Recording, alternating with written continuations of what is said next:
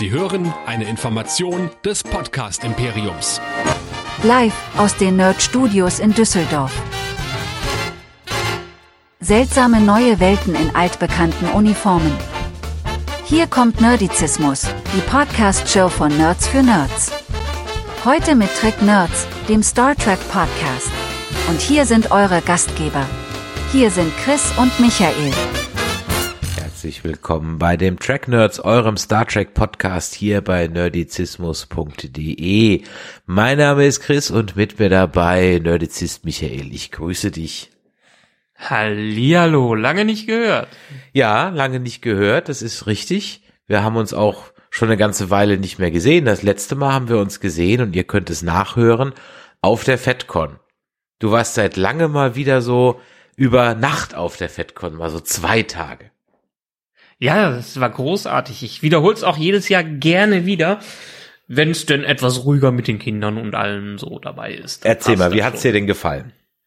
Was hast großartig. du dir denn also angeschaut? Also, was habe ich mir angeschaut? Ich habe mir größtenteils uns angeschaut. Ich habe mir, ähm, was habe ich noch gemacht? Ich habe draußen rumgesessen, habe äh, gegessen, habe mit den anderen äh, Leuten von den anderen Castern rumgequatscht und dann bin ich zwischendurch rumgegangen und habe äh, mir angeschaut, wie alle um dieses große Stargate herum platziert waren, weil der ganze SG1-Cast minus Christopher Judge da war und die alle doch sehr, sehr gealtert waren, was das angeht. Und äh, ja, zum SG1-Cast hast du ja auch deine eigene wunderbare Geschichte, ne? Habe ich schon erwähnt, dass ich mit äh, Richard Dean Anderson Eishockey geguckt habe? Ich weiß noch nicht, ob ich es erwähnt habe. Ja. Ich wollte es an der Stelle vielleicht aber noch mal, noch mal ganz subtil einschmeißen. Ich habe nur nicht nur nicht mit dem Eishockey geguckt, äh, das legendäre Halbfinale bei der Weltmeisterschaft äh, Deutschland gegen die USA. Nein, ich habe es mir auch nicht nehmen lassen, ihn als er da sein Panel hatte, noch live etwas zu trollen. Ich habe nämlich der Regie die Anweisung gegeben, das Endergebnis einzublenden auf der Bühne weil er musste nämlich, das Spiel ging ja in Overtime und er musste dann äh, doch früher gehen. Das war so mein, mein kleines FedCon-Highlight neben vielen anderen. Wir haben ja ein ganz äh, fantastisches Panel gehabt mit meinen lieben Freunden und Mitpodcaster Andreas und Sebastian vom Discovery Panel, aber natürlich nicht minder auch mit Simon und Sebastian vom Trek am Dienstag und der Sascha von Sie reden saß auch noch im Publikum. Also das war eine, glaube ich, ganz schöne Altherren-Retro-Runde, in der wir viel über Nicht-Star Trek gesprochen haben, was ganz angenehm war. Ein bisschen natürlich ja. auch. Definitiv. Auch nicht Star Trek mäßig habe ich mir dann doch was Kleines gönnt, nachdem ich nicht 280 Euro für den Gruppenshoot von SG1 ausgeben wollte, habe ich am Ende dann doch 200 aus, Euro ausgegeben, um mir ein kleines Star Wars Goodie zu holen und bin jetzt im Besitz von einem äh, sehr geilen Aluminium Lightsaber von diesen SD Sabers. Die richtig, das, das Ding ist richtig geil. Im nächsten Livestream, wenn wir mal wieder einen machen, werde ich das mal zeigen wenn wir zu Star Wars noch mal irgendwas machen. Das war ja auch eine Folge, die wir euch noch, die wir euch noch schuldig sind, nämlich die zweite Hälfte vom Mandalorian. Die haben wir auf der FedCon auch live besprochen mit den Kollegen vom Echo 7 Podcast. Wir sind extremst oft abgeschweift und haben über viele Dinge gesprochen, aber nicht über die Folge, was, wie ihr ja inzwischen als treue Zuhörer wisst, nie ein gutes Zeichen ist für die entsprechende Folge. und das gut, oder beziehungsweise was mich aber ein bisschen beruhigt, das geht dann echt nicht nur uns so, sondern äh, das geht dann anderen auch so, dass man dann einfach Schwierigkeiten hat, beim Thema zu bleiben, wenn äh, die eigentliche Serie nicht so viel hergibt. Ja, ist ja nicht so schlimm, dafür hat man genug anderes zum Bequatschen und wir hatten auch genug anderes vor in den nächsten Wochen. Deshalb sind wir jetzt auch ein bisschen in Pause gegangen, weil wir einfach super beschäftigt waren. Ich war auf der Zugspitze und du hast ganz andere Dinge gemacht. Habe ich? Keine Ahnung. ja, wir, dachte, wir haben nein, das klang, jetzt so, als, es klang jetzt so, als müsste ich jetzt irgendwie so da. Ja, jetzt wurde es erwähnt. Ich habe übrigens, äh, ich weiß nicht, spielst du auf irgendwas an? Wenn ja, weiß ich gerade nicht, was du meinst. Ich, ich habe keine Ahnung. Ich wollte okay. dir einfach nur ein Opening mal geben. Das ist schön, ja, aber ich weiß gar nicht, was ich habe. Ich habe Dinge getan, das ist richtig, aber keine Dinge, die Platz in diesem Podcast hätten. Aber wir machen ja noch ganz andere Dinge und demnächst gibt's ja auch wieder Superheldenkritiken. Genau, und die ganzen Dinge findet ihr auf nerdizismus.de. Wie immer, alles, was wir bisher geschrieben eingesprochen und aufgenommen haben, findet ihr da. Unter anderem auch ganz, ganz, ganz, ganz, ganz, wichtig, der Feedback-Button oder die verschiedenen Feedback-Buttons, die wir haben. Denn wir möchten euer Feedback zu unserem Gedöns hier haben und das könnt ihr einerseits geben an die info at nerdizismus.de, wer noch klassisch per Mail unterwegs ist, oder digital per Sprachnachricht oder digitaler Nachricht an WhatsApp, die 01525 964 7709 oder diskutiert gerne fleißig immer mit auf nerdizismus.de slash Discord, unserem Discord-Server. Wunderbar. Und wir freuen uns natürlich auch immer über Feedback. Das könnt ihr am besten hinterlassen, auch in Form von Sternen und Bewertungen. Das hilft dem Algorithmus, diese Show besser zu ranken. Das könnt ihr bei iTunes tun, das könnt ihr bei Spotify tun, das könnt ihr bei Podcast Addict tun. Also von daher unterstützt diese Show, erzählt es all euren Freunden, was man hier so tolles hören kann und äh, lasst uns ein paar Sterne da. Ich steig mal ins Pad ein. Wir haben ja noch ein bisschen Feedback aufzuarbeiten von den letzten Star Trek Folgen zum Thema Picard. Und das Schöne an der FedCon ist, wir können ja auch euch Hörer treffen. Und das haben einige getan, haben uns angesprochen auf dem Gang beim Livestream mit äh, Last Geek Tonight und auch später abends und am Nachmittag im Garten. Und das ist immer das Schönste an der ganzen Sache, äh, wenn man da natürlich auch dann von euch mit euch reden kann. Und von daher sprecht uns auch bei den nächsten Cons immer fleißig an und kommt natürlich auch zu unseren Nerd-Quizzes. Wir hoffen, es hat euch dieses Mal auch wieder gefallen. Eine Mail hat uns geschrieben, der Jochen. Hallo Michael, hallo Chris. Nachdem wir uns auf der FedCon kurz unterhalten konnten, gebe ich dann auch mal ein Feedback, dieses Mal zu euren Folgen zur ersten Staffel Strange New Worlds. Ich sagte ja bereits, dass es fast gruselig ist, wie exakt oft ihr meine Gedanken zu den Folgen zum Beispiel vom Picard spiegelt. So musste ich auch jetzt sehr schmunzeln, als ihr Ortegas als Vasquez und Lan als Drummer bezeichnet habt, denn genau das gleiche hatte ich schon einige Tage zuvor von einem Kollegen von mir gesagt. Bei Strange New Worlds gehen unsere Meinungen allerdings in manchen Punkten leicht auseinander. Okay, jetzt bin ich mal gespannt. Prinzipiell habe ich die Staffel, glaube ich, noch um einiges positiver aufgenommen als ihr, auch wenn ihr einige Dinge zu monieren, auch wenn ich einige Dinge zu monieren habe, unter anderem äh, auch den meiner Ansicht nach völlig unpassenden Darsteller für Captain Kirk und die Tatsache, dass Hammer aus der Serie geschrieben wurde. Aber wer weiß, vielleicht wollte der Darsteller ja aussteigen. Folge 8 scheint ziemlich zu polarisieren. Ich gehöre zu diejenigen, die sie gut finden. Warum das so ist, möchte ich kurz erläutern. Jetzt muss ich eben nochmal schnell mal gucken, was denn die Folge 8 war. Ach, das war das mit diese, diese äh, Cosplay-Folge. Genau, das Kostümfest, ganz genau. Elysium. Ich gehöre zu denjenigen, die sie gut finden. Warum das so ist, möchte ich kurz erläutern.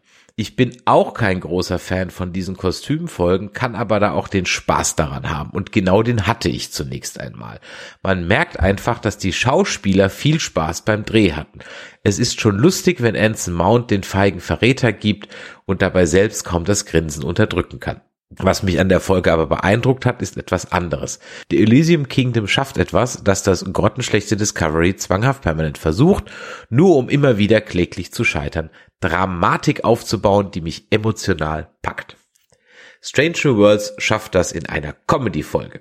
Beziehungsweise handelt es sich nur kurz beziehungsweise handelt es sich nur bis kurz vor Ende um eine Comedy-Folge, die dann umschwenkt. Ach stimmt, da hatten wir ja noch den Twist mit Mbengers Tochter, ich erinnere mich. Erwartet hatte ich, dass alles wieder auf Null gesetzt wird oder dass Mbengers Tochter geheilt wird. Ich hatte nicht erwartet, dass er vor die Wahl gestellt wird, seine Tochter zu heilen, aber sie zu verlieren oder sie zu behalten und ihrem Tod zu riskieren. Dass diese Entscheidung viel zu schnell fällt, ist keine Frage. Das hatten wir ja damals auch kritisiert, ne? Dass es eigentlich so ein interessanter Storypunkt ist, der dann mehr oder weniger in der ersten Staffel, der achten, achten Folge, erste Staffel schon aufgegeben wird. Mhm. Das ist auch mein größter Kritikpunkt. Auch, dass ich die auch, dass die Folge viel zu früh kommt, sehe ich genau wie ihr. Aber als Vater einer kleinen Tochter hatte ich einen echt richtigen Kloß im Hals, da ich mich auch gefragt habe, was ich tun, was ich tun würde und wie sehr es mich fertig machen würde, meine Tochter zu verlieren, auch wenn ich wüsste, dass sie zwar geheilt wird und es ihr gut geht. Es geht ja um ein kleines Kind und nicht um einen jungen Erwachsenen, der von zu Hause auszieht. Dass sie dann noch einmal um Jahre gealtert auftaucht, macht das Ganze noch viel krasser, auch wenn das natürlich ein Kniff war, um Dr. Benger und dem Publikum zu zeigen, dass es dem Kind wirklich gut geht. Dennoch, er hat sein Kind nicht aufwachsen sehen und wird sie auch in Zukunft wohl nicht mehr sehen. Wären die Macher komplett all in gegangen, dann würde Ryuka nicht nur einfach verschwunden sein, sondern das Wesen im Nebel wäre mit ihrem Geist verbunden und der Körper wäre leblos zurückgeblieben. Das wurde uns zum Glück erspart. Dennoch bleibt ein sehr überhastetes, aber sehr emotionales Ende, das mich mitnimmt und zum Nachdenken anregt. Und deswegen hat mich die Folge positiv beeindruckt. Wegen des krassen Schwenks von purer Comedy zu einem bewegenden, traurigen Ende, das nichtsdestotrotz ein Happy End ist. So geht das, Discovery. Aber davon fange ich nicht an, denn über Discovery könnte ich locker eine Stunde ranten. Wer nicht?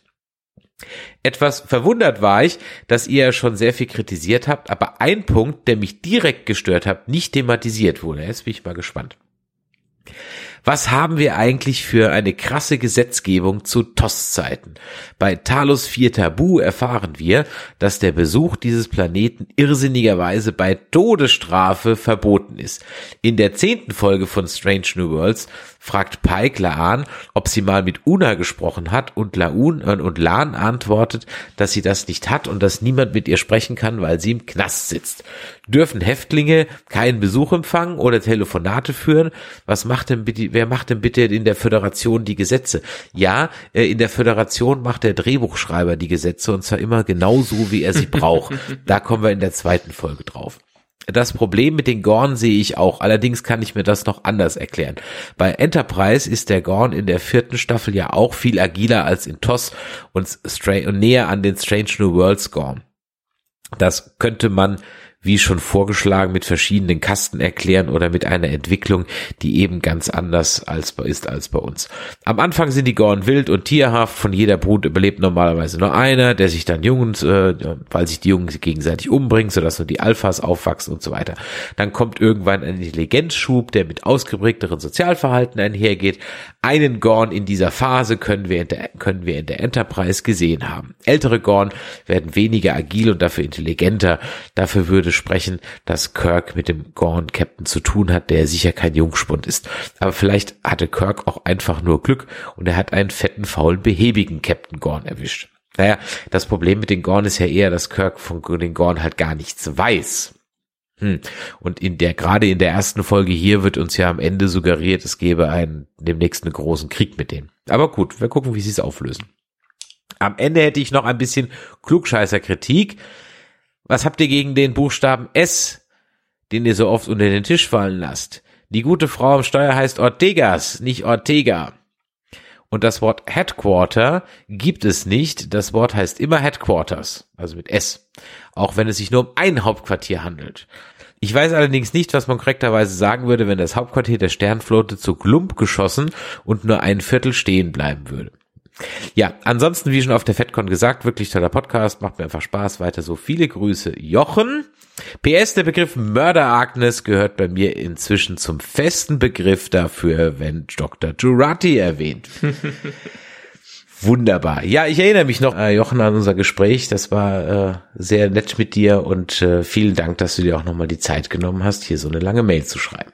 Ja, einen Punkt hätte ich noch dazu. Finde ich wunderbar, dass er es erwähnt, weil Comedy dann doch sehr gut zu Drama passt immer wieder. Ich meine, die besten Dramen sind eigentlich die, die aus Komödien entstehen, weil dementsprechend sehr viel Herz und sehr viel trotzdem Leid dahinter ist. Deshalb ist eine meiner liebsten Serien weiterhin Scrubs, das eigentlich eine Comedy-Serie ist, aber die einen so dermaßen in die Magengegend immer haut, äh, dass man durchaus da einige Tränen vergießen kann.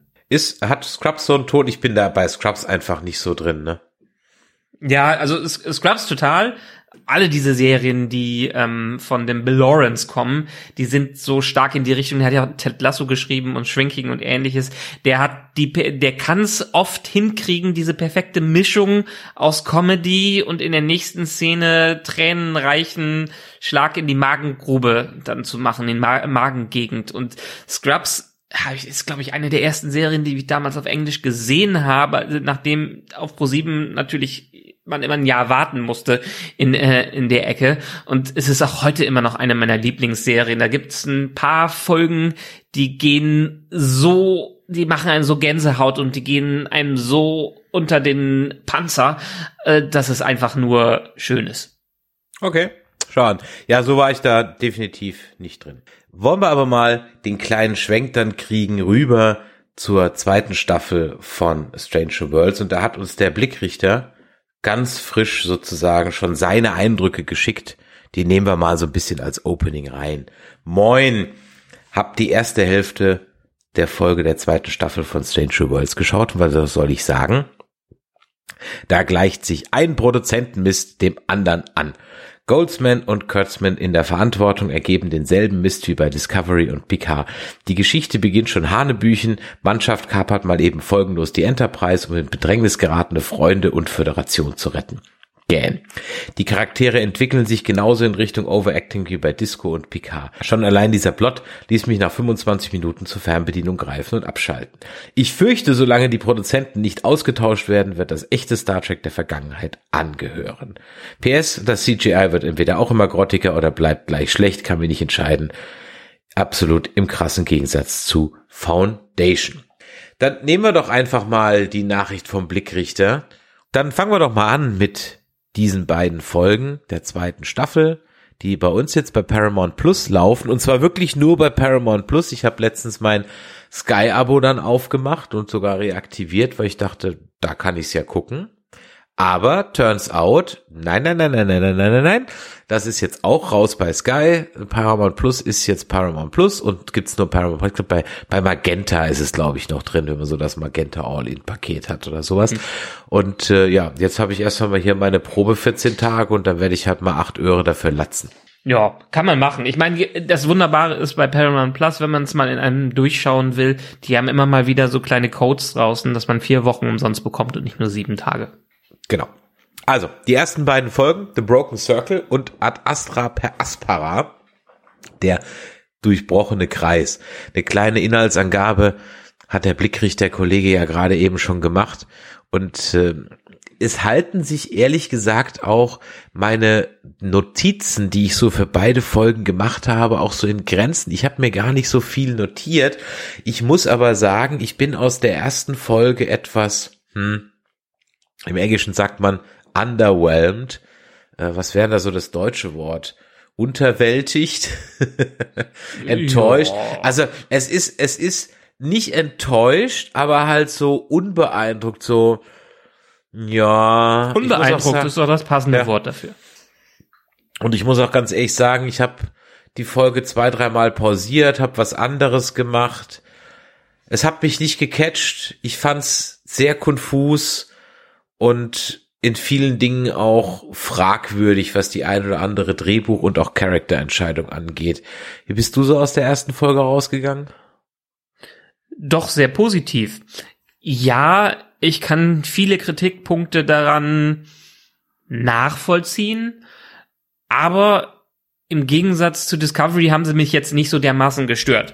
Ich weiß nicht, vom, vom Feeling her, vom Gesamtfeeling äh, her, wie die erste Folge war, hat mir das gut gefallen. Sie hat mich emotional abgeholt und das ist meistens für mich fast schon wichtiger, wenn ich da drin bin und dann nicht auf die Details achte.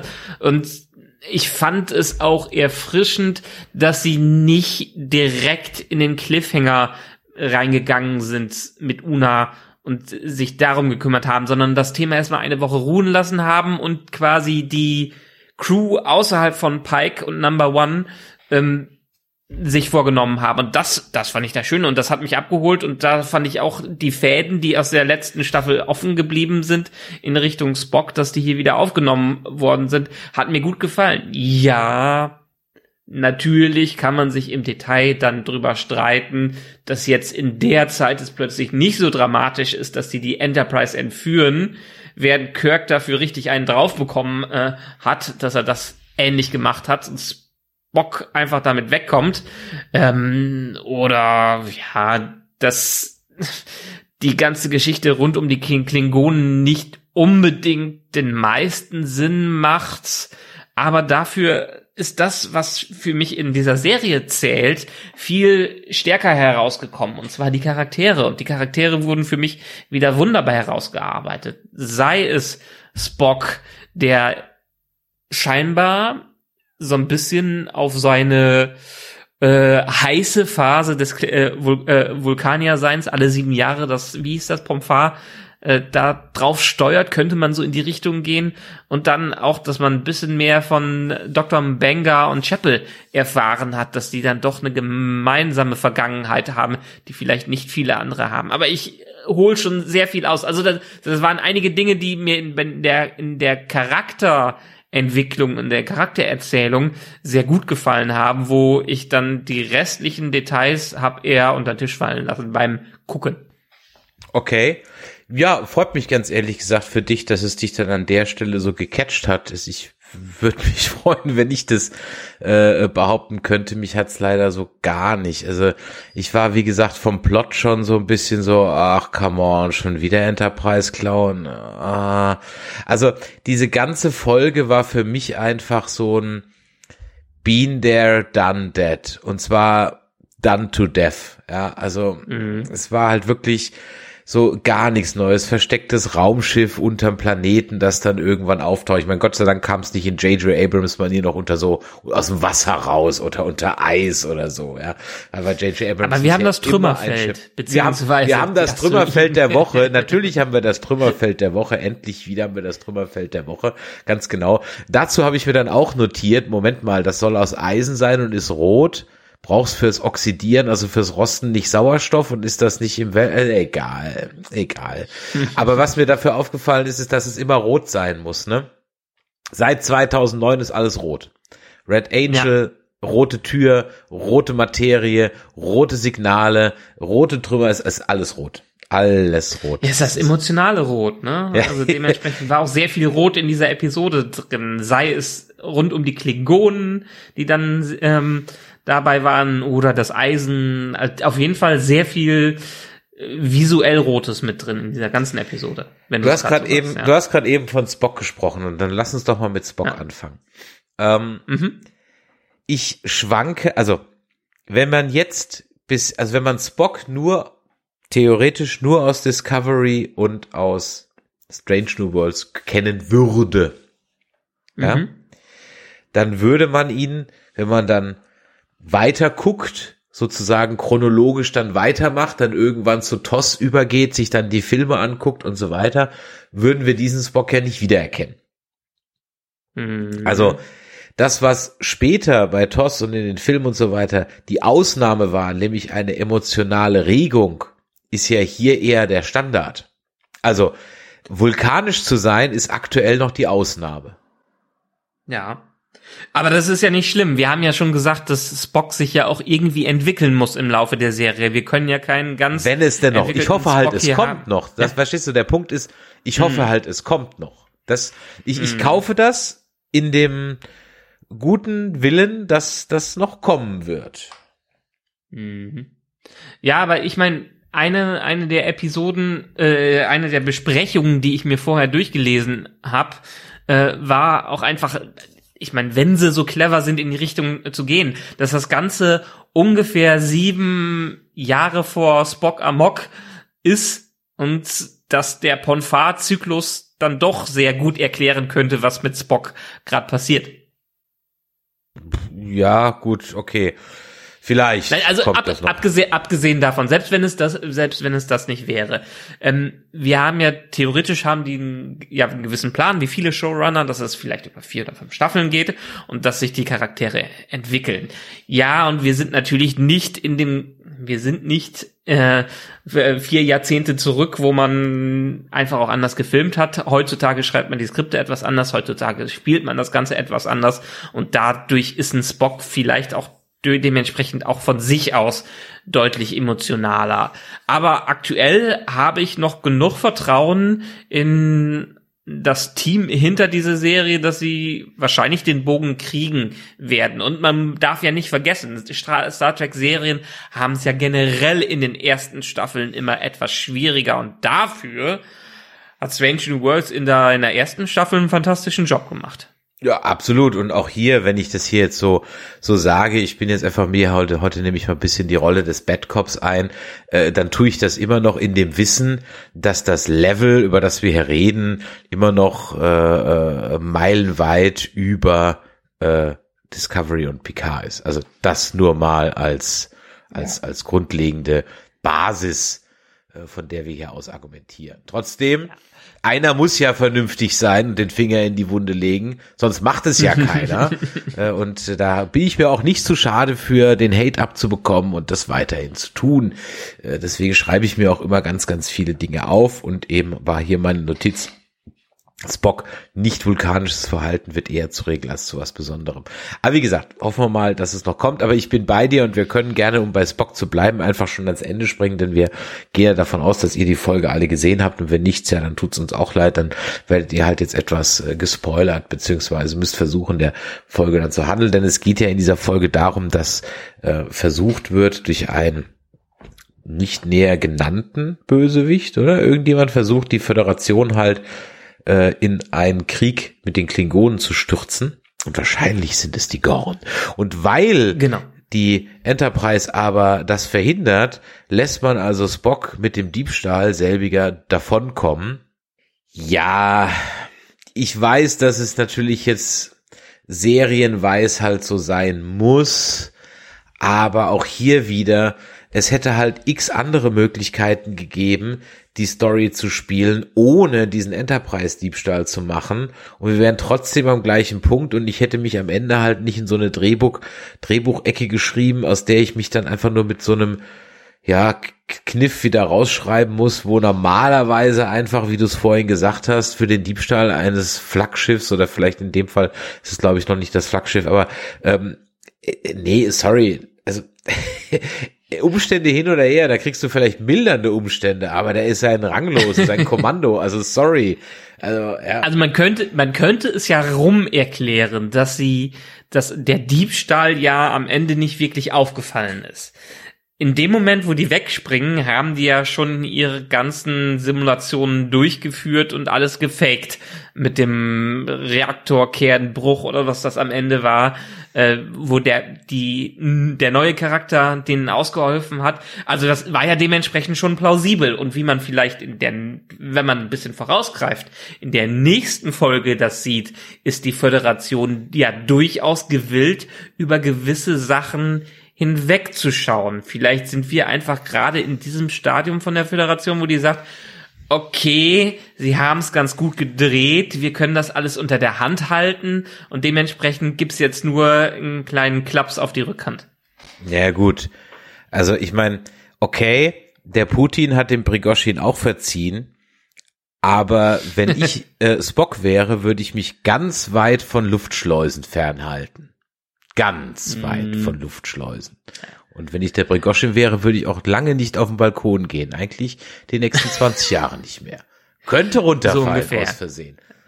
Ja, aber auch um nochmal hierauf zurückzukommen, äh, für mich war das einfach der ganze Vibe einer Abenteuerepisode, die das ganze Jahr war am Ende. Einer heißt Abenteuerepisode mit ein bisschen Action-Einschlag und die, diese Entführung hat ja dementsprechend uns auch diesen neuen Charakter, die Pelia, näher gebracht. Vielleicht mhm. war das mhm. auch nur ein gutes Vehikel, um sie einzuführen, weil wir haben jetzt die wunderbare Carol Kane, die viele vielleicht aktuell von Unbreakable Kimmy Schmidt kennen, aber von früher vielleicht von Taxi. Ähm, die jetzt einen Charakter spielt, wie Carol Kane ihn nur spielen kann, nämlich äh, sehr durchgedreht, sehr weird und am Ende sehr geheimnisvoll, denn wir haben scheinbar eine neue Rasse im Spiel. Ja, ich habe den Namen gerade nicht parat. Weißt du ihn noch zufällig? Tolli die Lanthanites. Die Lanthanites, genau. Da habe ich mich dann auch gefragt, okay, also ist jetzt wirklich nur ein kleines Detail, ne? Aber wo ich mir so dachte, okay, warum führt ihr jetzt eine neue Rasse rein, die dann doch de facto einfach nur El Aureaner sind? Also, das ist halt mhm. einfach nur eine Geinen, weißt du? Ähm, jetzt so von, also jetzt nicht sie als Charakter, die ist mhm. natürlich nicht wie, wie Whoopi Goldberg als Geinen, aber äh, mehrere hundert Jahre unentdeckt unter der Menschheit gelebt, werden uralt und quatschen gerne, das sind für mich El Aureaner. Also da hätte ich jetzt keine extra neue Rasse eingeführt. Spezies, Ähm, Spezies, Spezies, Spezies, müssen Spezies. Spezies sagen. Entschuldigung, Spezies. Ja, Spezies Ja, sagen, ja. hast du voll, vollkommen recht, Spezies. Hm, ich weiß nicht. Ich Also ist okay, ich, ist okay, muss man jetzt, also ich hätte es halt nicht gemacht. Ich habe mich halt im Lore bedient, aber okay. Kleines Ja, Detail. da- das ist ja die, die Sache. Du, äh, dadurch, dass wir weiterhin in diesem Prequel-Setting äh, sind, bist du ja eingeschränkt und darfst ja auch nicht viel machen. Es können keine Charaktere sterben, äh, die, äh, die ein paar Jahre später noch da sind. Wir haben gewisse Storyverläufe, die einfach so sind im gesamten Canon, im gesamten Lore. Und hier hat man jetzt ähnlich wie vielleicht damals die Expanse in Enterprise die Möglichkeit, so durch die Hintertür ein interessantes Mysterium mit reinzubringen. Und vielleicht klärt sich das ja in irgendeiner Art und Weise noch auf. Wir dürfen nicht vergessen, hier in der zweiten Staffel werden wir ja noch mindestens einmal Kirk sehen, wenn nicht den Rest der Staffel.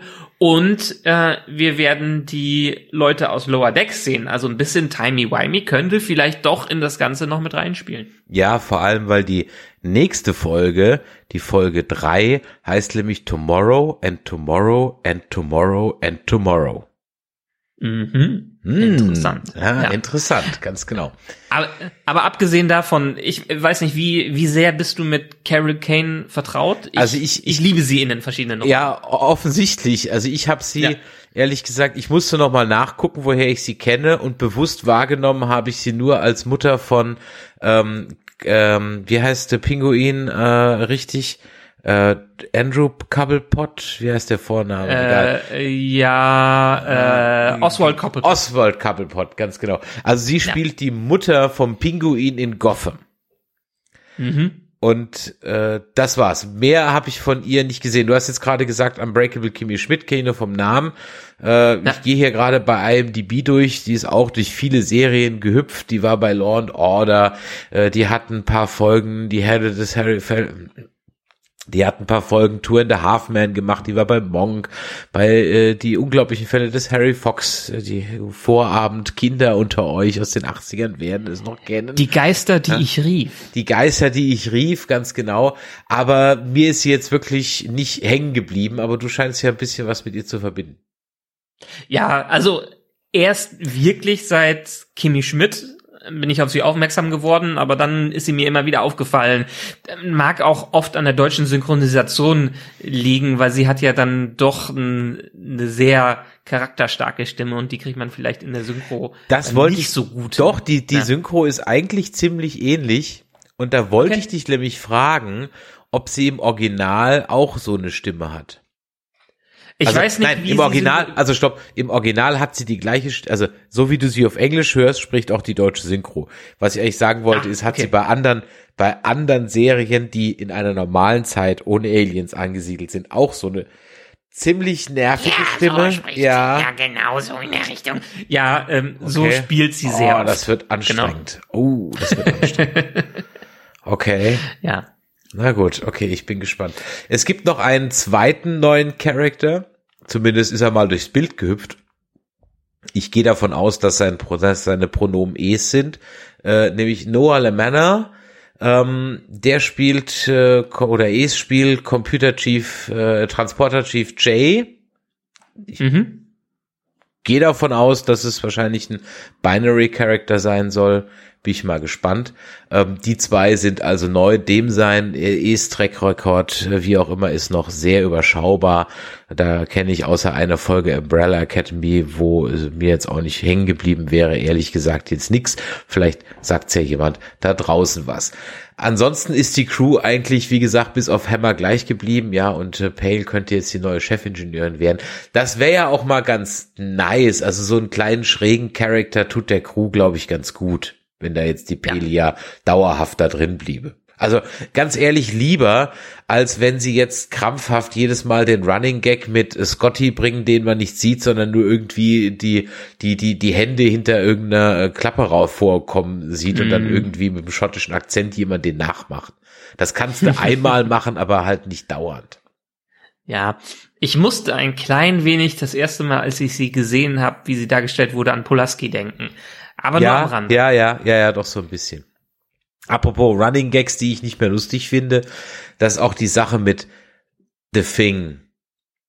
Also dieser The Thing Gag, every captain has their thing. Naja. Jeder muss seinen Spruch haben. Ja, nee, nicht, nee. Also jeder muss Mhm. im Kurtzman-Universum jetzt angeblich diesen Spruch haben. Aber das, also, das ist halt mal lustig. Und wenn du es halt dann im Trailer schon verbratest, diesen Gag mit Spock, dann ist er halt auch einmal lustig. Also der ist halt genau einmal lustig. Ja. Mhm. Und du hast ihn halt im Trailer schon gesehen. Und dann, äh, okay, ah, und jetzt wird das irgendwie so durchgezogen, so überall in jeder Serie. Ah, ich weiß nicht, okay, gut. Also das, Wie, das wie magst du denn, wie hast du denn auf deine neuen alten Klingonen reagiert? Ja, natürlich äh, extremst, ja, natürlich extremst positiv. Wobei sie mir vom Design her trotzdem noch so ein Ticken so, so off sind. Also so ganz, ganz TNG-Klingonen sind's noch nicht, aber okay. Sie sind dramatisch besser als die anderen. Sie haben es ja mit so einem kleinen Twist so ein bisschen angedeutet, so dass die einen komischen Dialekt sprechen. Mhm. Ja. Und dann, ja, also von daher, okay, dass jetzt Laan ein Klingon beim Blutwein trinken unter den Tisch säuft, ah, so Miriam Ravenwood mäßig, ah, ganz ehrlich, habe ich halt auch schon tausendmal gesehen und da hätte es einfach, weißt du, das sind so diese kleinen, kleinen, kleinen Dinge, wo ich mir so denke, so, ey, sag einfach, dass du, wie bei dir ist nein, ein kleines Medikament genommen hast und du es deswegen geschafft hast. Alles ist gut. Mhm. Ja, aber so, ah, hm, also das ist halt immer so ein bisschen, ja, da würden wir jetzt zeigen. Aber was mich an dem Plot eigentlich viel, viel, viel mehr stört, speaking of LAN, ist, dass dafür, dass sie den Notruf abgesetzt hat und das ja ach so dringend ist, sie Mhm. dann völlig überrascht ist, als die Crew dann eintrifft, die Enterprise, äh, sie dann in ihrer eigenen Story überhaupt nichts mehr zu tun hat, außer, außer irgendein random Kid mit seinem queeren Ehepaar, äh, Mutterpaar äh, zu, zu, zu pflegen, zu retten, whatever, aber man sieht auch nicht, dass sie gerettet werden oder so. Und that's it. Und das ist das, was ich halt meine. So diese, diese Folge ist so, so, so konfus. Das heißt, da wird so ein Druck aufgemacht, der dann gar nicht stattfindet, weil sie ja dann am Ende trotzdem noch genug Zeit irgendwie hätten. Zumindest ist es dann halt der Druck dann nicht so da oder wird mir nicht so bewusst. Dann merkst du einfach, dass sie Zeit schinden mussten, weil sie den Hallway-Fight mit Dr. Banger und Schwester Chapel halt einfach in Zeitlupe machen, wo wie, wie schon bei Picard auch keiner mehr Phaser benutzt, ich weiß auch warum, weil die ganze Kohle für die Special Effects nämlich in den ersten zehn Sekunden draufgegangen ist, als man auf irgend, aus irgendeinem Grund aber hunderte von Shuttle um diese Starbase rumfliegen lassen musste. Stimmt, das ist, hatte ich, habe ich schon direkt wieder vergessen, nachdem die Sze- Szene vorbei war. Das hat für mich auch keinen Sinn gemacht, warum man jetzt diese Kamerafahrt da unbedingt gewählt hat, außer dass man besonders dynamisch das Ganze einführen möchte. Ja, und die, die wirkte auch so, als würden diese Shuttle irgendwie angreifen. Also es war ganz komisch irgendwie. Und mich Ja. hat's an, an die erste Folge von der letzten Staffel die Orville erinnert. Da gab's auch so eine ultra lange Sequenz, wo der Ach, die Namen bei The Orville habe ich einfach immer noch nicht so drauf. Der Rothaarige, ne? The Ginger One, ja. Ja. Äh, wo Ja. der sein Shuttle baut und dann da auch um die Raumstation rumfliegt. Das wird auch ausgedehnt bis zum Verrecken. Ja. Weil das, Ja. dieser Flug, so, der geht da locker fünf, sechs Minuten und denkst du, ja, okay, ich hab's verstanden, das Ding kann gut fliegen, ist gut jetzt, ja. Es ist, ist okay jetzt, ich hab's verstanden. Das kam mir da auch irgendwie so vor. Und wo wir schon gerade bei Shuttles sind, dass dann Anson, also dass der Pike dann einen Shuttle nimmt, ums äh, wortwörtlich ans andere Ende des Quadranten zu fliegen. Mit einem Shuttle. Okay. Gut. Ja, aber diese, diese Shuttle-Reisen hatten wir doch auch in der späteren Ära. Ja, aber da konnten die schon warpen. Da können die noch nicht warpen. Eigentlich. Also eigentlich. Mhm. Also eigentlich. Okay. Egal. Gut. Ja. Das, das nur Ja, also kann, kann alles nachvollziehbar und je mehr ich drüber nachdenke, ja, sind es Ja, diese ich weiß, kleinen bin Dinge, die mich, ja, die, die mich stören. Ja, auch dieser Hallway-Fight, dass man unbedingt warum hat man Slow-Mo gemacht, um einfach zu verbergen, dass die Choreografie vielleicht nicht unbedingt die beste war? Das, äh, das ist immer dann so ein Mittel der Wahl, um so einen Kampf besonders beeindruckend aussehen zu lassen, wenn man nicht die Kohle hatte, wochenlang zu trainieren oder monatelang mhm. wie in so einem John Wick-Film, was, was das angeht. Ja, ist okay. Ich weiß auch, ich verstehe auch, was sie damit aussagen wollten, dadurch, dass die sich da aufgepumpt haben mit diesem Zeug und ähnliches, dass sie jetzt dann quasi es mit Klingonen aufnehmen können. Ja, das war auch so was, was sich sehr gezogen hat, aber konnte ich drüber wegschauen, weil es mir ein paar Hintergrundinformationen über Benga und Chapel gegeben hat. Ja, und da muss ich aber auch ganz ehrlich sagen, hat mir auch nicht gefallen. Weil Jetzt hat der Mbenga auch PTSD. Aber ganz ehrlich, lass ihn doch mit seiner Tochter strugglen. Das reicht doch. Also es muss doch jetzt nicht jeder. Weißt, wir haben uns doch so gefreut, dass das mal ein positives Schiff ist. Dass ja. sie nicht alle ihr, ihr Päckchen mit sich rumtragen müssen. Und jetzt kriegt dann trotzdem wieder jeder eins, wieder sein Trauma äh, durch die Hintertür. So. Ja, also ihm muss man ja irgendwas, ihm muss man ja wieder ein Ziel geben. Und dann ist halt der Klingonenkrieg das offensichtliche Ziel, äh, die, die, die offensichtliche Motivation, ja, weil man, die weil man die tolle Bin Geschichte ich jetzt auch nicht da. Weil man die tolle Geschichte mit der Tochter zu früh weggeworfen hat. Ja, ja, das ist das Problem am Ende. Hm. Und ich habe auch ganz ehrlich ein Problem mit dieser Supersoldatendroge. Mhm. Vor allem habe ich damit ein Problem, wenn es in der nächsten Folge um Augments geht. Ja. Also dann habe ich damit echt ein Problem, weil dann, ich, ich könnte damit leben, wenn er sagt, pass mal auf, das Zeug hier hat schwerste Nebenwirkungen, das kannst du einmal im Leben nehmen, vielleicht zweimal, aber mhm. mehr nicht. Danach bist du auf ewig geschädigt. Da sagst du, dass halt so ein richtiges schwere Entscheidung ist, das Zeug zu schlucken. Aber so wird's einem ja suggeriert so nach dem Motto, ah ja, hab halt immer mal so statt Pfefferspray, ja. hab halt mal mhm. das dabei, schluck's vorher und dann pff, und die, also ja, nee, oder hätte irgendwie sagen, das ist super illegal und wenn wir erwischt werden, fliegen wir aus der Sternenflotte, irgendwas. Es gibt dem Ding eine gewisse eine schwere, eine Bedeutung und mach es nicht so casual, als könnte ich mir einfach irgendwie so grünen Schleim besorgen und dann bin ich halt the King, ne? Also, ja. Ja. War mir zu simpel. Hast recht. Hast recht, stimme ich dir ja alles zu, muss ich ja sagen. Muss ich ja darf, die, der, also, Euch darf die Folge da draußen natürlich trotzdem gefallen, ne? Ich leg nur den Finger in die Wunde, ich sag's nur einfach, ja. Ähm, das, ja. So, und, und diese kleinen Sachen, dann, dass dann halt plötzlich im Banger und Chapel irgendwie die Hauptpersonen in diesem Plot waren, aber Laan eigentlich das aufgedeckt hat, weißt du, das hat für mich alles überhaupt nicht irgendwie gepasst. Auch dass dann später mhm. einfach nur die Entscheidung gab zwischen Schiff zerstören oder ziehen lassen. Also es gab überhaupt nicht die Option, dass man dieses dieses äh, False Flag Schiff dann irgendwie kampfunfähig schießt. Nein, es gab nur zerstören oder ziehen lassen. Ah. Naja, aber das haben sie ja erklärt. Also, ich meine, da haben sie sich am Ende trotzdem widersprochen, dass das False Flag Schiff hätte gar nicht sichtbar sein dürfen, dass ja. der Feind, dass die Klingonen das noch nicht mal zu Gesicht hätten bekommen können, weil dann der Krieg wieder ausgebrochen wäre. Aber am Ende konnte man ja mit dem Klingonen reden. Ja, eben. Gut, ansonsten kennt natürlich auch Mr. Kurtzman seinen eigenen Kanon nicht, weil die Leier hat Spock nicht von einem Banger gekriegt, die hat er schon in Discovery gehabt, aber ey, was weiß ich schon. Ja. Ich guck ja, ich guck ja den alten Scheiß ja nicht. Ne? Ja. Ich guck mir ja meine eigene Serie nicht an, um zu wissen, dass er das vorher schon hatte, aber ey, egal. Äh, okay, haben sie halt die Leier halt auch dann weg erklärt. Also, wie gesagt, ich fand's hier jetzt es war ja unterhaltsam auf einem gewissen Niveau, aber es war mir einfach zu viel, zu viel durcheinander und zu unfokussiert und ja, das wäre so eine Folge für, es war für mich kein guter Staffelauftakt, das wäre eher sowas für, für, für mittendrin gewesen, mal, so. Mhm. Ja. Und man hätte halt, und man hätte halt zum gleichen Punkt kommen können, ohne die Enterprise zu klauen. Das ist, glaube ich, so mein Hauptkritikpunkt. Also man hätte einfach, gibt Millionen anderer Wege, die man hätte machen können, auch Pelia einzuführen. Die hätte genauso viel Spaß auf dem Schiff gehabt, äh, wenn man andere Sachen gemacht hätte, als jetzt unbedingt das Schiff zu klauen. Und das, ja, das ist, glaube ich, so mein Hauptproblem mit der Folge. Hm. Okay. Äh, völlig verstanden. Kann ich auch komplett nachvollziehen, was das angeht. Ich hatte meinen Spaß, aber jetzt, wo ich die ganzen Fakten höre, versauert es mir es trotzdem, versauert es mir die Episode trotzdem Gut, nicht. sehr muss schön, ich sehr sagen. schön. Es ist definitiv, und das, das kann man vielleicht mal sagen, ne? Ähm, das ist eine Serie, der ich durchaus Chancen gebe, dass ich sie mir noch mal gucke und dann auch so eine Folge noch mal mitnehme. Ja. Ja, also das muss man ja auch ganz ehrlich sagen.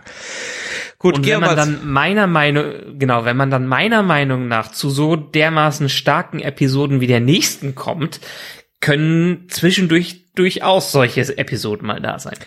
Ad Astra per Aspera, zu Fuß zu den Sternen, so heißt das so, frei übersetzt.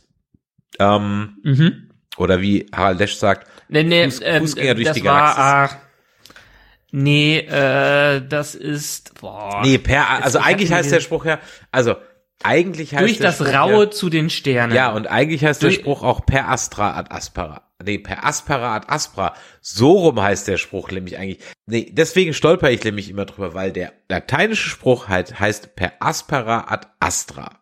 Durch das Raue zu den Sternen. So, ja. Äh, Freideutsch äh, übersetzt so, äh, äh, ja, ohne Fleiß kein Preis. So. Ähm, die haben aber hier genommen ad astra per aspera. Die haben es also umgedreht. Und das ist die Redewendung, die auf der Plakette steht zum Gedenken an die verbrannte Besatzung der Apollo 1, äh, die, was, was war das? Ich glaube, das war irgendwann in den 60ern, äh, ähm, äh, wo, wo die Rakete, glaube ich, nicht gestartet ist oder die sind, glaube ich, irgendwie beim Test verbrannt oder das war also ganz, ganz schrecklich. Die sind also beim, gar nicht, glaube ich, erst abgehoben. Ich glaube, das kommt auch bei For All Mankind, kommt das, glaube ich, auch vor. Ähm, Ja, bei dieser Test, äh, Genau. Umgebung, Richtig. Ne? Ja. Und äh, dann kam es zum Brand in der Kapsel und dann sind die drei äh, als äh, Astronauten nominierten äh, äh, Crewmitglieder sind da ums Leben gekommen und deren zu Ehren gibt's eine Plakette an Cape Canaveral und da steht eben dann drauf ad astra per aspera, also da ist es eben umgedreht. So, dann haben wir das auch geklärt. So, und es ist übrigens auch der Wahlspruch äh, der Sternenflotte zur Gründung der Föderation. Also das kann man dann jetzt hier. Da haben wir jetzt den Lore einmal komplett aufgemacht. und wenn man jetzt noch den letzten Sargnagel auf die äh, Wortwitze geben will, dann äh, übersetzt es nämlich Harald Lesch in seiner Serie, oder hat es nämlich dann bei ähm, bei äh, Alpha Centauri, als er das im Bayerischen Rundfunk noch gemacht hat, immer als Fußgänger durch die Galaxis. So, so ganz, ganz grob. So hat er das übersetzt. Ja, also eine Gerichtsfolge, eine klassische Gerichtsfolge hatten wir schon lange nicht mehr. Magst du Gerichtsfolgen bei Star Trek? Naja, hatten wir in Lower Decks. Ja, okay. Aber Lower Decks, weißt du, Lower Decks, Lower Decks ist für mich halt nur so, so halb Star Trek. Genauso wie Prodigy. Ja, ist für mich nur so, äh, die Realszene ist, die Realserien sind und die Filme sind für das, das, was für mich zählt. Alles andere ist ergänzendes Beiwerk. Ja, es wird jetzt integriert, alles gut, aber ich kann es halt, ich komme nicht umhin, es nicht immer so hundertprozentig für voll zu nehmen. Aber gut, sagen wir mal, magst du Gerichtsfolgen in Star Trek Realserien? Also von der Originalgerichts, ja, ich meine, diese, dieses Thema Gericht hatten wir an äh, vielen Stellen wieder, aber eigentlich ja. Eigentlich äh, bringen die nämlich immer mal wieder wunderbare Spannungen rein und diese kleinen Twists, die natürlich mit reingeschrieben sind, wie bei der Episode hier, äh, die das Ganze in der in der elften Stunde nochmal umdrehen, aber also ich lass die Finger meistens von irgendwelchen Gerichtsserien oder ähnlichen, wo man den Fall der Woche hat. Oh, ich habe Matlock andere. immer gerne geguckt. Ja, ich habe Ellie McBeal gerne geguckt und so ein paar Sachen, aber mittlerweile lasse ich die Finger davon, weil die wiederholen sich halt zum großen Teil und es ist halt sehr standardisiert. Aber immer mal wieder das Ganze in Star Trek reinzubekommen und mit einer Ebene, mit einer Zwischenebene, die in diesen seriellen Dingern meist irgendwie verloren geht, finde ich super. Und Star Trek nutzt das ja auch oft aus, um den Subtext mit einzufügen, wie bei dieser, äh, dieser Folge. Und das und, und das gibt natürlich den Schauspielern die Gelegenheit, so richtig in Monologen und Einzelszenen zu glänzen. Vor allen Dingen normalerweise dem Stammcast. Und hier hat man schon wieder einen neuen Charakter äh, drin, der, glaube ich, einen der stärksten Auftritte im Star Trek-Universum für mich macht, die ein eingeführter Charakter im Gedächtnis für mich generell hatte. Meinst du jetzt die Verteidigerin? Ja, die fand ich großartig und die, die Präsenz, die auch die Schauspielerin da hatte und wie sie das Ganze rübergebracht hat, absolut fantastisch, hat mich weggeblasen. Okay. Ja, ich überlege noch, was ich mit dieser Folge machen soll. Also ich mag grundsätzlich Gerichtsfolgen bei Star Trek. Ähm, ja. Oder mehrheitlich. Und natürlich ähm, erinnern wir uns alle an äh, Wem gehört Data? Ja, ich sage die ganze klassische ja. Gerichtsfolge, aber das ist natürlich auch eine Folge, äh, die auch äh, auf diverse TOS-Folgen anspielt, wo es auch mal wieder Gerichtsfolgen gab und bei DS9 gab es welche. Also es kommt, kommt immer wieder vor, weil es natürlich eine schöne Gelegenheit ist, um moralische Dilemmata mit günstigen Mitteln darzulegen. So, kostet nicht ja. viel, kann man günstig machen, kann man sich auch mal ein bisschen austoben. Ähm, und ist ein Kammerspiel, großartig. Richtig, also meistens genau. ein, für gute, gute Monologe und gute Dialoge ist es der Raum, wo man ähnlich wie, perfekt ist für mich immer das Beispiel von äh, Breaking Bad, die Fliege, die Fliegen-Episode, wo man die Schauspieler einfach mal machen lassen kann. Ja. Und von daher mag ich das. Ich mochte die Folge auch wirklich bis zu dem Punkt, als ähm, die Lösung im fünften Paragraph Absatz drei äh, irgendeines Gesetzes lag, das dann zufälligerweise jetzt gerade hilft. Ähm, ich will nicht sagen, dass das nicht in manchen Folgen auch mal vorkam. Da gab es so diese eine Folge mit Picard, der dann auch irgendwie in irgendeinem Vertrag mit diesen komischen Aliens dann auch irgendwie so eine Klausel rauszieht, äh, die ihn dann nochmal den Arsch rettet. Aber das finde ich halt die schwächste Lösung. Cleverer wäre es halt gewesen, wenn ich da einen klugen Verteidiger habe, der das Ganze halt wirklich mit argumentativ löst, indem er zum Beispiel ein Gesetz halt dann so und so auslegt oder den Präzedenzfall halt so und so schafft. Und von daher lief es am Ende auf Asyl raus, was dann dummerweise die Implikation hat, dass das halt dann jetzt ehrlich gesagt halt für alle gelten muss, so dass sich ein Bagier mhm. später halt auch da hätte rauf berufen können. Und deswegen habe ich ist das mein Problem mit dieser Serie, mit dieser Folge. Und das ist aber auch das einzige Problem mit dieser Folge, was ich so grundsätzlich habe, neben kleinen Sachen. Aber ähm, ich fand die Thematik der Augments, dass die diskutiert wird, fand ich toll, grundsätzlich. Aber mhm. mit Hinblick auf die letzte Folge, ne, Supersoldaten-Serum, ähm, hm, okay, aber ich hätte es ein bisschen anders aufgezogen. Ich hätte es nämlich ein bisschen so aufgezogen, weil dass diese äh, Illyrians, die sind ja ein hochinteressantes Volk. Ja. Und ich finde, da hätte man viel mehr draus machen können, als das nur auf der Textspur zu lösen. Äh, ich finde, das ist ein bisschen verschenkt. Mal wieder. Äh, interessanter mhm. Aufbau, interessantes Thema, äh, aber verschenkt, auch zu früh. Vielleicht hätte man mehr über diese Rasse erfahren müssen. Wir waren ja mal auf diesem einen Planeten da, wo wir die, die Überreste da, die Geister von denen gesehen haben oder von manchen noch und so weiter. Ähm, für mich ist das Thema Augments oder genetisch manipulierte Menschen auch bei Star Trek auch noch viel zu inkonsistent. Also die eugenischen Kriege, die haben mal stattgefunden, wann es halt gerade irgendjemand einfällt und es sind auch entweder sind Zehntausende, Hunderttausende, Hundert Millionen oder Milliarden gestorben. Auch das kannst du dir frei auswürfeln, was du gerade brauchst für dein Ding. Mhm. Ähm, und es gibt halt eben auch Folgen wie, was weiß ich, Masterpiece Society, also in TNG, die jungen Greise oder das künstliche Paradies und so, wo eigentlich auch innerhalb der Föderation durchaus mit Manipulation genetischer Art frei umgegangen wird. Also das, das wird mir ein bisschen zu hoch gehängt, dieses ganze Thema, auch wenn es die, die Grundthematik super ist, aber es passt, also andersrum, da geht mir der Law zu Canon viel zu da muss man endlich mal eine Stringenz reinkriegen, was jetzt mit denen passieren soll. Also jetzt ja oder nein, mhm. jetzt unter der Hand oder nicht. Es ist jede Folge macht es anders und dadurch, dass ich jetzt halt schon vier, fünf, sechs Folgen über alle Serien hin hatte und jede damit so ein bisschen anders umgeht, ja, äh, habe ich damit so mein Problem. Und was logischerweise auch mich dann einen Ticken rausgeholt hat, war, dass der Pike sich so halt aufs, aufs Abstellgleis stellen lassen, denn er hätte ja ganz beruhigt seiner, äh, ist es eigentlich noch seine Freundin oder ist es seine Ex-Freundin? Oder ist es nur so sein Spusi? so ein, so ein Side-Hustle, würde ich sagen. So, so, sowas, ne? Genau, ja. Ja. Ähm, in jedem Hafen eine Braut, auf jeder Starbase eine Braut. Und äh, weil er weiß ja, was mit ihm passiert und er weiß, dass er zu dem Zeitpunkt ja noch Captain ist. Also hätte er ja auch ohne Rücksicht auf seine Karriere da da reingehen Ja, können. aber die, die, die Karte kannst du natürlich bei Pike Mittler ni- nicht immer äh, ziehen. Ich Das ist zieh ja sie aber immer. Ja. Ja, also klar, dem kann nichts passieren. Der hat Plot Armor, was das Zeug hält, so ungefähr.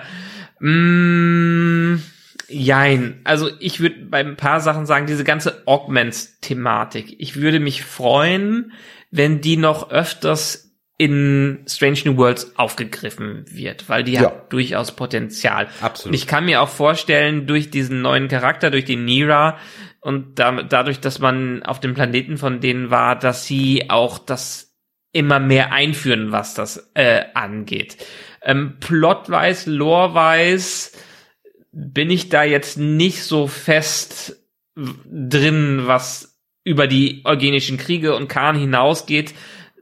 Ich weiß nicht, wie viel da noch immer wieder verar verarbeitet wird, habe ich nicht direkt, direkt im Kopf, was das angeht. Aber es wäre hier ein starkes Thema, was man in der Serie immer noch weiter ausarten, ähm, ausarbeiten kann, weil es einfach um eine gewisse Unterdrückung äh, geht, die auch natürlich Parallelen wieder in unserer Welt äh, finden kann, was das an, äh, angeht. Und deshalb, ähm, auch dass es wegen einer Lappalie, wegen einer Formalität aufgelöst wird, fand ich eigentlich einen wunderbaren Kniff und passt zum gesamten Thema dieser Folge, weil einerseits möchte die Föderation das Ganze ja sowieso unter den Tisch kehren und hat Una am Anfang schon die Möglichkeit gegeben, ja, leg alles nieder und du musst nicht ins Gefängnis.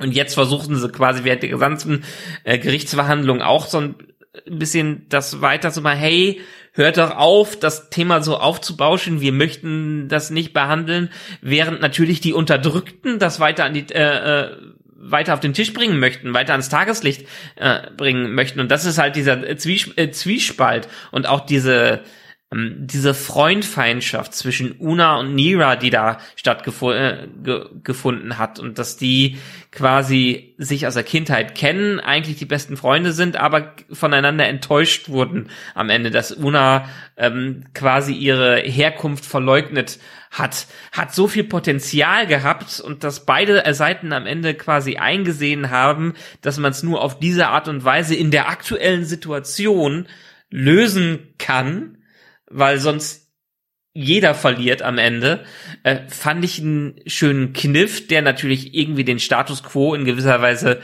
erhalten hat, aber der durchaus Potenzial für die Zukunft bietet. Mhm. Ja, also ich bin ich auch, wie gesagt, bei dir und ich fand es auch ein ähm, schauspielerisch toll. Ähm, also was, was da so von allen Beteiligten abgeliefert wurde, hat mir Spaß gemacht, habe ich sehr gerne geguckt und hat mich an der Stelle auch abgeholt. Also viel mehr als die Folge eins auf jeden Fall. Also Ja. war wirklich was Ja, ja. sagen musste, da war ich absolut involviert, die habe ich nicht unterbrochen, die habe ich in einem Stück durchgezogen und die fand ich wirklich, äh, wirklich toll. Wie gesagt, dass die halt am Ende dann so, ach so, ja, du hättest auch Asyl beantragen können, dann ist alles gut. Ach so, ja, echt, ja gut, okay, dann mache ich das. Ähm, hm, das war dann ein bisschen so, ja, ein bisschen, bisschen, das, äh, bisschen billig. Es, Aber das, ja nur, war man, es, ja, es war ja am Ende Glück, es war ja am Ende Glück und Zufall, dass das in die Richtung gehen konnte und das macht ja einen, Ja. einen guten Anwalt am Ende aus, dass er genau diese Kleinigkeiten zusammenträgt, um seinen Klienten rauszuhauen, weil es keine andere Möglichkeit gibt, weil die Föderation einfach nicht von ihrem aktuellen Standpunkt abweichen kann Ich hätte und auch möchte, zum- was das angeht. Ja. Ich hätte als Drehbuchschreiber auch weniger auf dem Admiral April rumgeritten, als vielmehr auf Lan und hätte gesagt, hm, wie ist nochmal ihr Nachname? Ja, äh, Dunyan Singh, äh, okay, wie sieht's eigentlich mit ihrer Genetik aus, ja? Das kam gar nicht zur Sprache, also das habe ich mir und was ich mir auch notiert habe, ist, dass die Föderation wieder wirkt mal wieder, ja, halt wieder extremst intolerant und fast schon rassistisch diskriminieren und wieder mal sehr böse, was mein Grundprämisse, ich möchte eine Utopie sehen, halt so grundlegend stört. Aber das ist ja halt auch nichts Neues. Aber hieran, in dieser Serie ist es ja gar nicht so schlimm. Nicht ganz so schlimm. weil die ja absolut. noch Nee, auf dem Weg, weil die auf dem Weg dahin sind, immer noch. Die müssen ja erstmal zu dem Punkt, selbst bei Kirk, ja, okay, bei, haben wir noch ein paar Jahre, um dahin zu kommen. Und selbst die perfekten Staaten haben ja dann doch im Hintergrund irgendwelche ähm, wenigstens eine Historie, auf der das Ganze aufbaut, die nicht unbedingt so sauber, äh, sauber ist. Hat ja nie, niemand hat eine weiße Weste. Und ich glaube, in der Prequel-Serie die leichten Risse im gesamten Kon Gesamtkonstrukt zu sehen, ohne vielleicht das Ziel vor Augen zu halten, dass wir eine bessere Menschheit zu haben, ist nicht verkehrt, weil allein nur durch seine Fehler kann man ja am Ende lernen. Ja, aber wie gesagt, bei Star Trek ist es halt so, dass die Menschen sind schon am die, die bestmögliche Variante ihrer selbst. Und es wurde halt ja. immer, ich habe das schon mehrfach gesagt, Probleme der Erde wurden immer auf andere Spezies ausgelagert. Das ist ein Teil von Star Trek. Das ist, gehört einfach dazu. Ja. Ähm, und natürlich ist es, wenn man es jetzt böse will, irgendwo eine chauvinistische Herangehensweise, aber das ist halt eben, was bei Star Trek dazu gehört. Die Menschheit ist die beste Version ihrer selbst und äh, lehrt sozusagen alle anderen, wie, wie man das machen kann. Das kann man jetzt gut oder schlecht finden, aber das ist halt Star Trek take it, ja, also oder oder geh halt woanders hin. Und dieses dieses Versuchen ähm, äh, da jetzt sozusagen die Menschheit jetzt auch zwiespältig aussehen zu lassen, damit man da jetzt so ähm, eine, eine, eine Balance reinkriegt oder oder so irgendwie, das das finde ich halt ehrlich gesagt albern irgendwie, wenn du mich fragst. Aber das ich, ich will halt mhm. meine ich will meine Föderation sauber, unerschrocken und mehrheitlich ähm, also sowas wie wie in Star Trek 6 das unentdeckte Land, wo es eine wo es eine Plot dahin gibt, das muss die die absolute Ausnahme sein, aber Stand mhm. jetzt ist das ja gang und gäbe. Also verstehst du, das, das hat ja nur eine, Schw eine, eine Schwere und einen Impact, wenn das halt die absolute Ausnahme ist. Deswegen hadert ja so ein Cisco auch mit sich äh, im Dominienkrieg, mit dem Ganzen und so weiter. Also das, das mhm. da mag mhm. ich halt einfach mein leuchtendes Vorbild und ähm, lagere dann Probleme gern an Alienrassen aus, was ja auch schön ist, weil damit diskriminiert man ja niemand, man denkt sich ja eine Rasse aus und lässt die halt dann eben doof aussehen, was für sich wie Ferengi oder und deswegen darf auch eine Rasse ein bisschen stereotyp sein, ja, wie halt Klingonen, Ferengi, ja. Romulaner und so weiter. Das das ist halt der Punkt. Also jetzt dann jetzt, jetzt müssen ja jetzt jetzt gibt's ja überall zum Beispiel die die Vulkanier ähm, hier in, in, in den letzten Serienfolgen, egal ob das jetzt äh, Disco war oder jetzt hier, die Vulkanier gefallen mir ehrlich gesagt auch nicht mehr. Also von diesen, ich möchte es mal so sagen, so von den Elben des Star Trek-Universums, ja. Das ist so weise Wesen, die so ein bisschen mhm. über den Dingen stehen. Da sind die halt auch inzwischen meilenweit entfernt. Ja, aber äh, am Ende sag ich nur, dass solche perfekten Welten und perfekte Protagonisten bleiben auch nur bis zum gewissen Punkt interessant. Das haben wir ganz viel in TNG und der Original-Track-Serie gehabt, dass die Menschen, dass wir in dieser Utopie leben.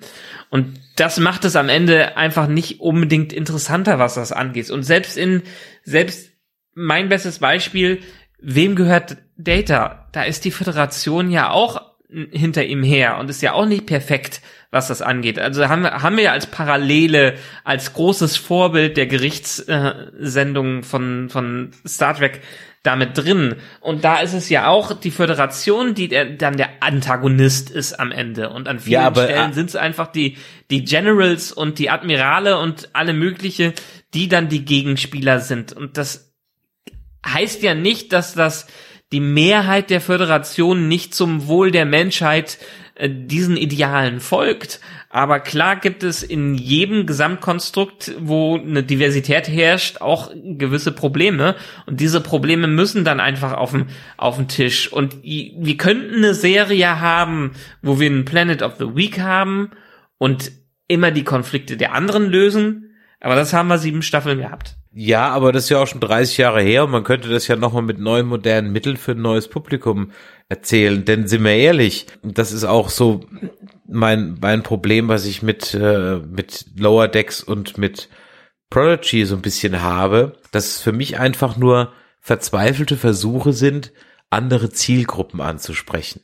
Aber ich finde, es ist ein dummer Versuch. Denn wenn du Prodigy machst, um Kinder anzusprechen, hast du Star Trek nicht verstanden.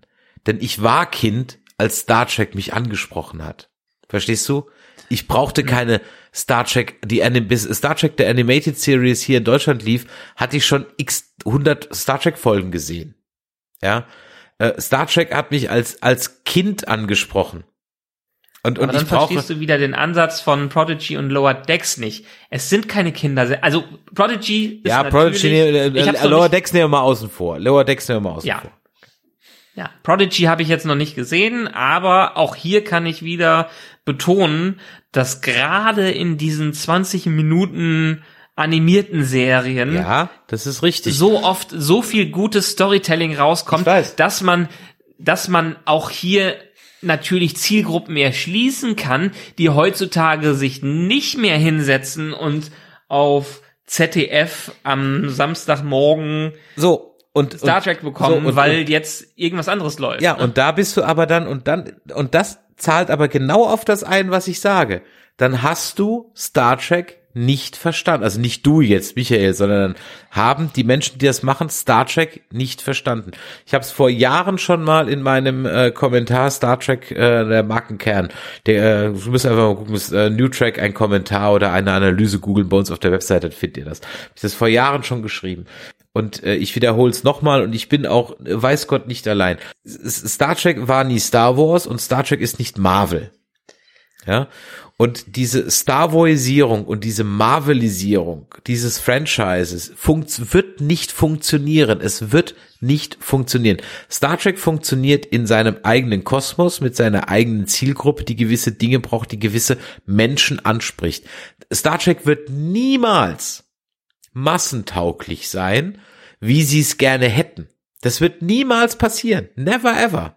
Star Trek wird nie in Star Wars werden, wird nie Marvel werden.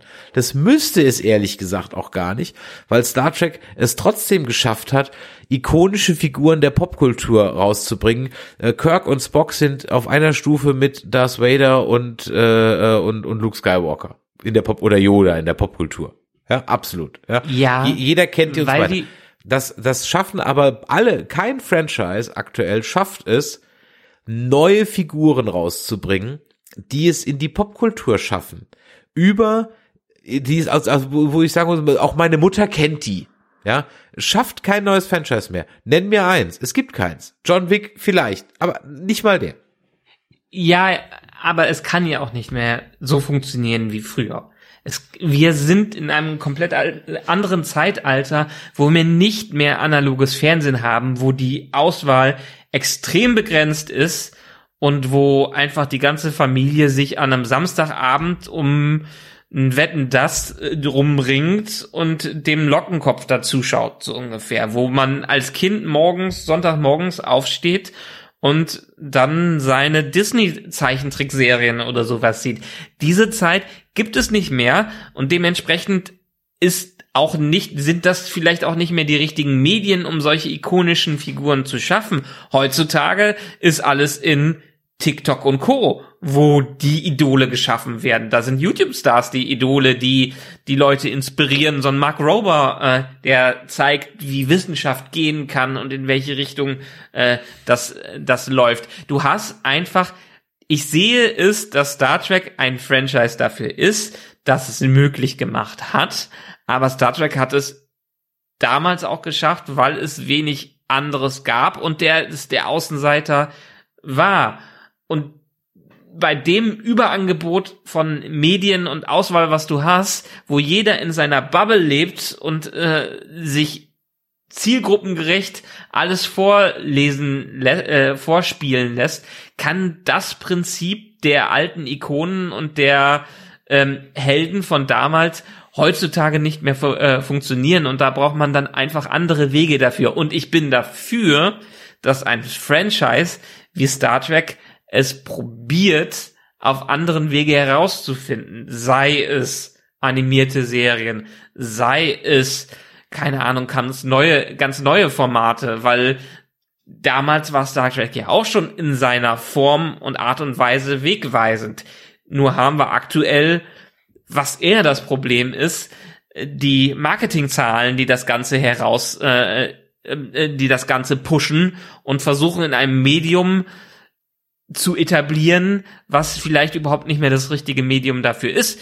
Wie wär's denn mal, das Franchise nach äh, TikTok rüberzubringen mit den Kernwerten, die man von damals hatte? Vielleicht wäre das ein ganz anderer Weg, aber ich glaube, über diese Serien kann es in der Art und Weise nicht mehr funktionieren und man kann vielleicht alle paar Jahre mal einen Thanos rausbringen, über den viele reden. Man kann vielleicht alle paar Jahre mal ein Game of Thrones äh, äh raushauen, aber so wie es früher war, dass einfach ein ähm, Knight Rider rauskommt, ein A-Team, wo über 40 Jahre später noch drüber gesprochen wird, wird es meiner Meinung nach heutzutage nur noch selten bis gar nicht geben.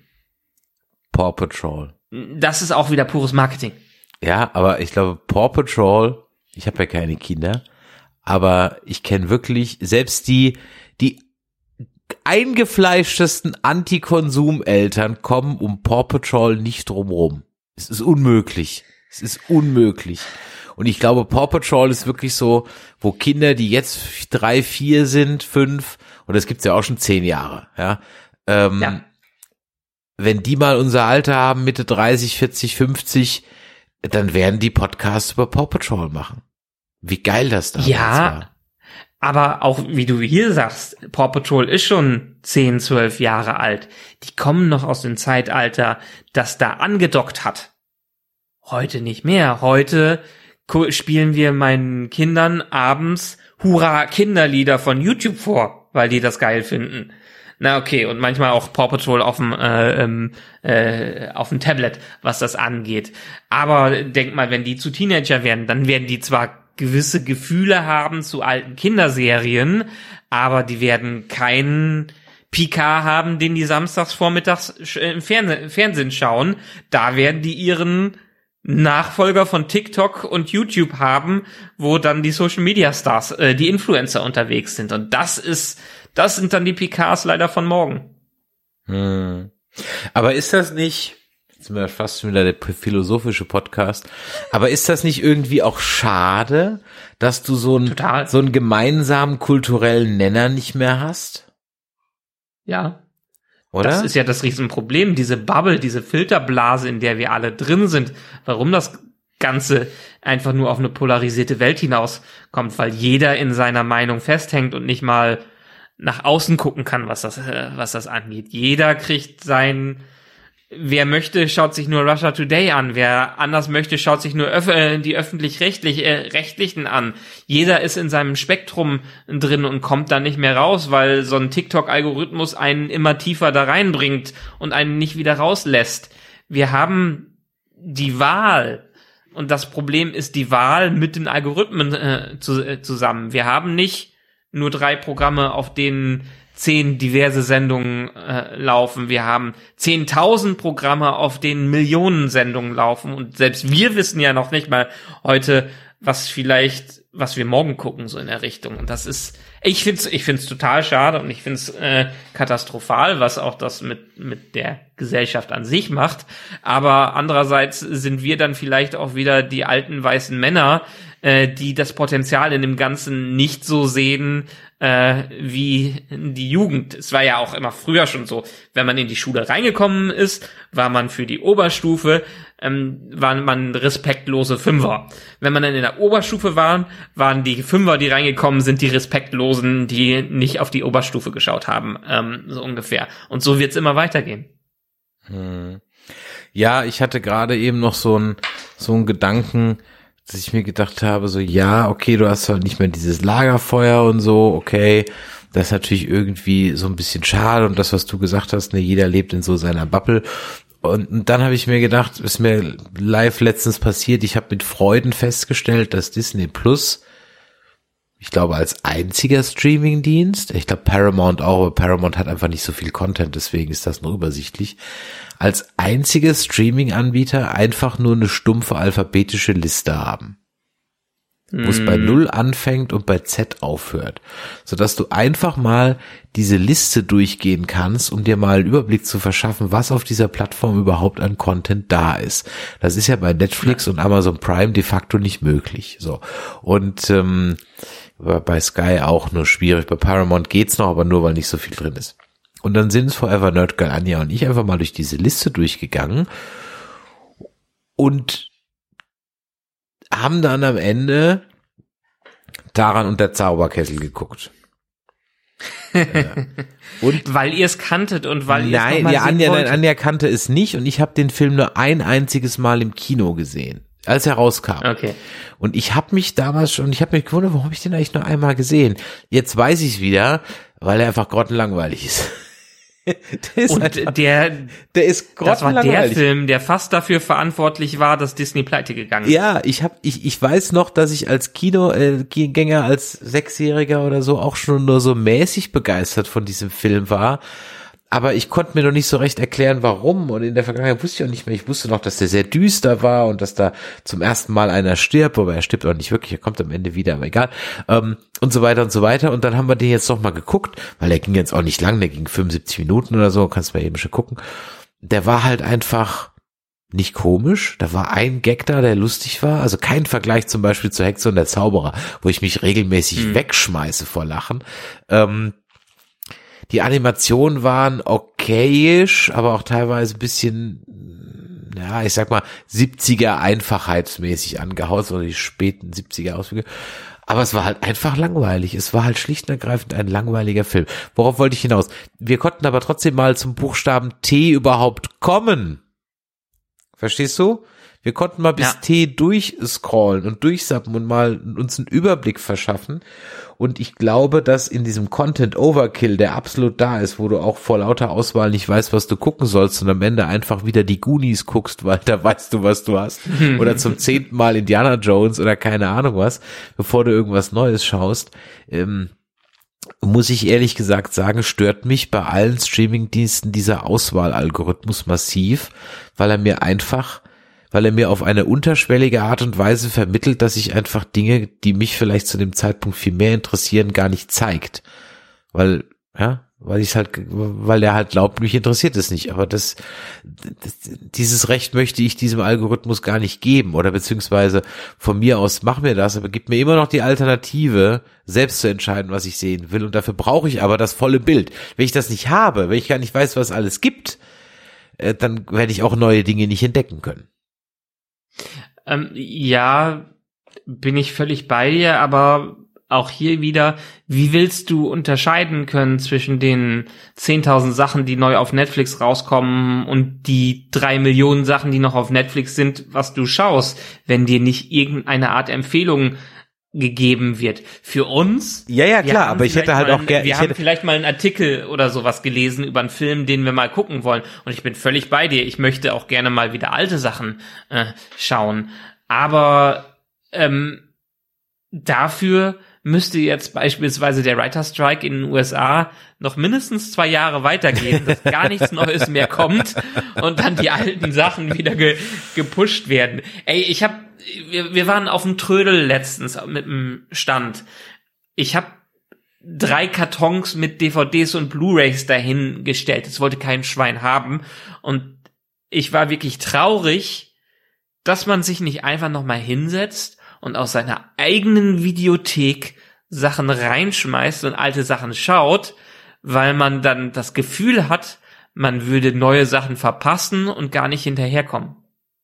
Tja, äh, ich mache das noch regelmäßig, unregelmäßig, weil ich einfach auch viele Sachen habe, die gar nicht auf Streamingdiensten sind und oder weil mhm. da die neue Synchro ist, die ich aber gar nicht hören will äh, und oder zum Beispiel der Pate. Der Pate ist jetzt ähm, frisch bei was Netflix oder Amazon Prime, eins von beiden. Hat eine neue Synchro mhm, gekriegt. Prime wahrscheinlich. Ja, hat eine neue Synchro gekriegt. Geht gar nicht. Null. Äh, mhm. Unguckbar. Unguckbar. Und äh, dann freue ich mich, wenn ich mein altes Boxset habe und gerne mal reinlege. Ja, und äh, liebe Hörer, ihr merkt schon, wir sind wieder fleißig vom eigentlichen Thema abgekommen, aber so ist das halt eben bei uns. Äh, das passiert mal immer und es passiert immer dann, wenn die eigentlichen Folgen manchmal vielleicht gar nicht so stark waren, haben eingangs gesagt. Trotzdem haben wir hier jetzt nochmal, um nochmal einen Abschluss zu bilden zu diesen zwei Folgen, für mich ein okayen Staffelauftakt, aber mehr auch nicht. Also ich bin, wie gesagt, ein bisschen underwhelmed, ja. Ähm, ich bin mal gespannt, was noch kommt. Ich schaue mit Grausen auf die äh, äh, Sequenzen, die irgendwie im Los Angeles der 90er spielen oder sowas. Ähm, Habe ich schon jetzt ein bisschen Pickel bei, aber okay, ich, ich bin gespannt. Ja, ich sehe das ein bisschen anders. Ich fand es einen richtig starken Sta äh, Staffelstart. Ja, über die erste Folge kann man sich durchaus streiten, aber sie hat mich emotional und actiontechnisch abgeholt. Und das hat für mich in der Folge mehr gezählt als die ganzen Plotschwäche, die da drin waren. Deshalb hatte ich in der ersten Folge Spaß, äh, war angefixt, was noch kommt. Und die zweite Folge, wie ich eben schon gesagt hat, hat mich völlig von den Socken gehauen, weil ich fand die richtig großartig und krieg jetzt noch Gänsehaut, wenn ich das Spiel von der Nira-Schauspielerin da sehe, weil die hat für mich so eine starke Leinwandpräsenz gehabt und das so großartig rübergebracht, dass man halt wenig, nicht mehr sagen könnte als großartig. Und ich freue mich auf den Rest der Staffel. Weißt du, ob die irgendwie so ein wiederkehrender Charakter wird? Ist da irgendwas bekannt? Keine Ahnung. Müsste ich, meine, jetzt sie wurde jetzt ein bisschen mit, mit, sie wurde jetzt ja durchaus mit ein bisschen Backstory zu Una eingeführt, ne? Also. Ja, ja. Könnte, Könnte ich mir denken. Also das mindestens in einer Episode, glaube ich, können wir sie nochmal erwarten. Hm. Ja, erwarten tun wir natürlich auch euer Feedback. Das schreibt ihr bitte an die 01525 964 7709, gerne als Sprachnachricht oder als WhatsApp. Ihr könnt auch eine SMS schicken, wenn es sein muss.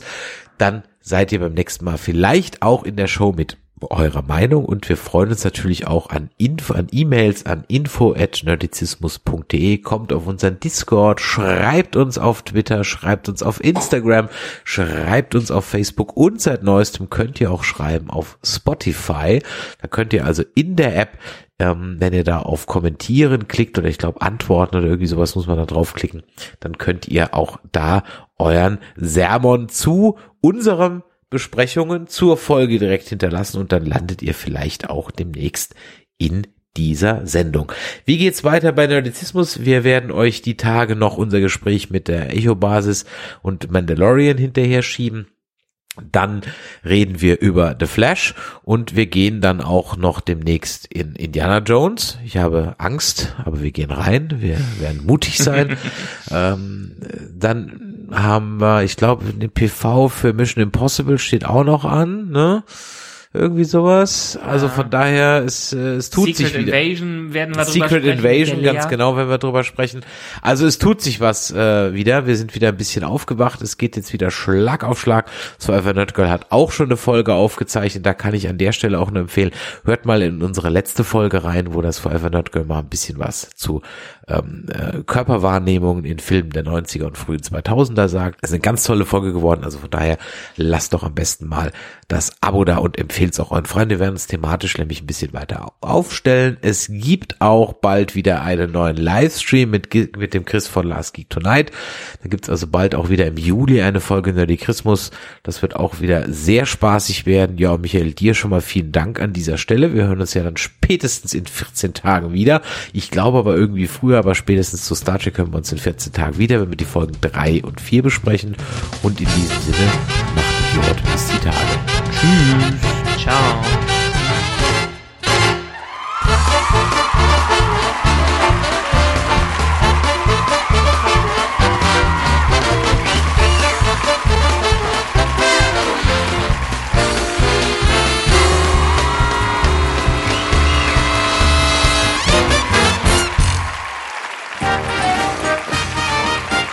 Eine Produktion des Podcast Imperiums.